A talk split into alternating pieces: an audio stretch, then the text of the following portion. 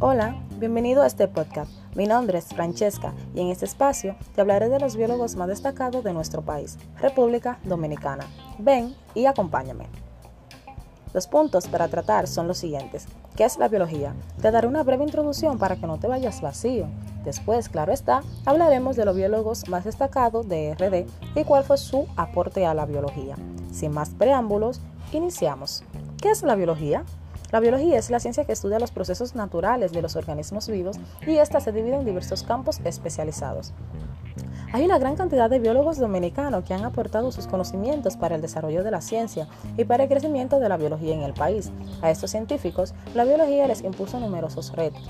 Estos biólogos dominicanos tuvieron que afrontar inconvenientes con sectores productivos y socioeconómicos, pero con trabajo y dedicación lograron encontrar el equilibrio entre la política, los intereses económicos y el desarrollo sostenible y respetuoso con el medio ambiente. Si quieres saber un poco más de esto, te invito a que busques lifeder.com, un documental llamado Los biólogos más importantes de RD. Allí encontrarás más detalles acerca de este tema.